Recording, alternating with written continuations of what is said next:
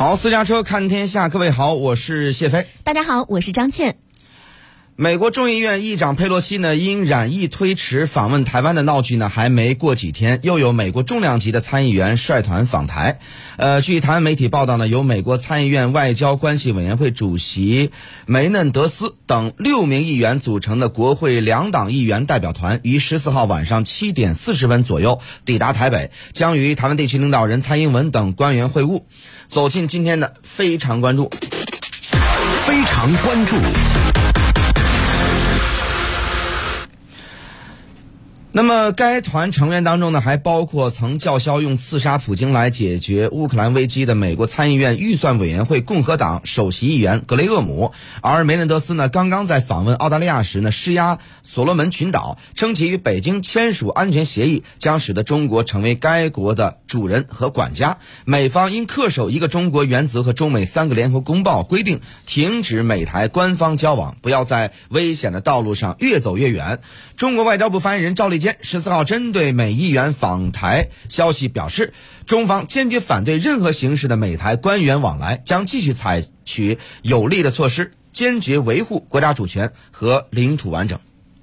台媒十四号晚上表示，又一个美国国会两党议员小组周四晚间抵达台北的松山机场。这个团停留台湾的时间十分短暂，十五号的时候即将转往日本进行访问。香港的南华早报十四号表示，该代表团中包括参议院外交关系委员会主席、民主党参议员梅嫩德斯。四名共和党的参议员格雷厄姆、还有博尔、萨泽以及波特曼和一名共和党的众议员杰杰克逊。那台总统府发言人呃叫做张纯涵晚间表示呢，六名国会议员分属美参议院的预算、外交、国土安全、卫生、教育、劳工计年金，还有这个财政委员会以及众议院的军事委员会。蔡英文晚间在脸书发文表示，他将在十五号在总统府与美议员团进行会面。他准备了割包，还有红豆汤圆、白木耳莲子汤等等台湾的美食，欢迎来宾。南华早报表示，在一次家庭聚餐当中接触到新冠肺炎患者之后，蔡英文十四号完成了两周的家庭隔离，按规定呢还应进行七天的自我健康管理。那么访台之前呢，美国议员团在澳大利亚参加了关于奥库斯的这个安全协议的会议。由于疫情限制呢，该代表团未能安排访问新西兰或者是印度尼西亚。这是自去年十一月，美国众议院退伍军人事务委员会主席高野率美国议员团访台之后呢，再次由美国国会议员访问台湾，也是拜登政府上台之后的第四个访问台湾的美国议员团。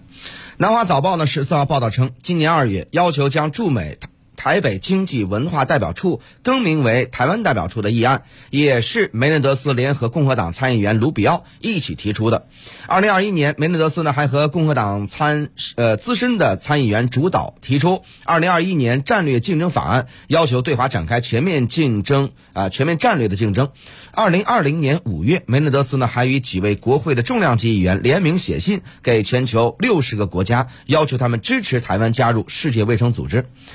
港台代表团当中，另一位资深参议员格雷厄姆呢，也是台湾连线成员。去年刚刚卸任参议院司法委员会主席，他是美国空军预备役的退役上校，以强硬的干预主义外交主张闻名。二零二零年，格雷厄姆呢在华盛顿举行的一个活动上，曾与台湾副总统赖清德同桌。在德乌啊，在俄乌军事冲突发生前夕，格雷厄姆呢在接受福克斯新闻采访时大放厥词。他说：“如果我们不能正确处理乌克兰问题，如果普京不顾后果的肢解乌克兰，中国大陆肯定会进入台湾。更重要的变化是，将伊朗人会暴动，并试图制造核弹。”我们看到澳大利亚的媒体报道称，这个美国议员的代表团旋风式的亚太行的重点呢，都集中在中国对于印太区域安全的威胁，以及美国如何加强在该区域的角色，以协助盟友来对抗中国威胁等议题上。那么，根据澳大利亚天空新闻十四号的报道，格雷厄姆访澳期间呢，也声称